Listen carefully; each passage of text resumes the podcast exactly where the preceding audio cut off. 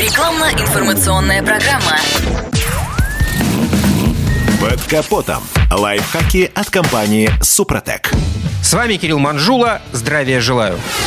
Целый пласт российских автовладельцев, в том числе и тех, кто зимой практически никогда не съезжает с очищенного от снега асфальта, верят, что лишь шипованная резина подходит для езды в холодное время года. И главный бич таких колес – вылетающие из своих посадочных мест шипы. Это, конечно, процесс естественный. Однако замедлить его можно. Прежде всего следует правильно обслуживать автомобиль. Балансировка и регулярный контроль давления в шинах, а также содержание подвески в оптимальном рабочем состоянии сберегут вам много шипов. Если этого не делать, покрышке придется работать в неоптимальных условиях с нештатными нагрузками. На шипованной резине рекомендуется поменьше ездить по плохим дорогам. Ударные нагрузки совсем не полезны для шипов с точки зрения их выживания. Резина эластична и поддается упругой деформации при встрече покрышки с препятствием, а шип нет, что способствует процессу вырывания его из гнезда.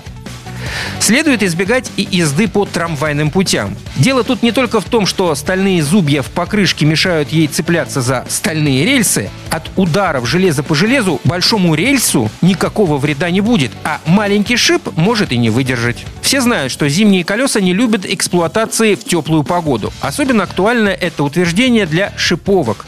При температурах свыше плюс 7 градусов шины перегреваются, резина размягчается, и прочность посадки в ней шипов заметно падает. Вывод.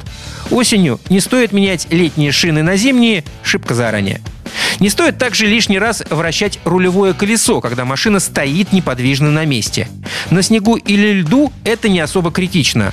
А на чистом асфальте лучше не стоят шипы, подвергаются повышенной нагрузке, Торможение в пол, как и старт с места с пробуксовкой на чистом от снега дорожном полотне, тоже способствует их выламыванию.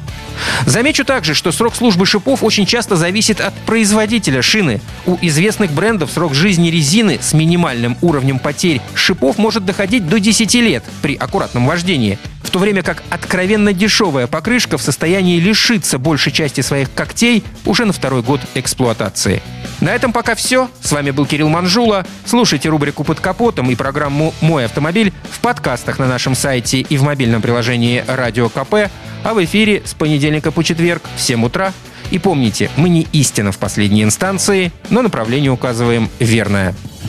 Спонсор программы ООО «НПТК Супротек». Под капотом. Лайфхаки от компании «Супротек».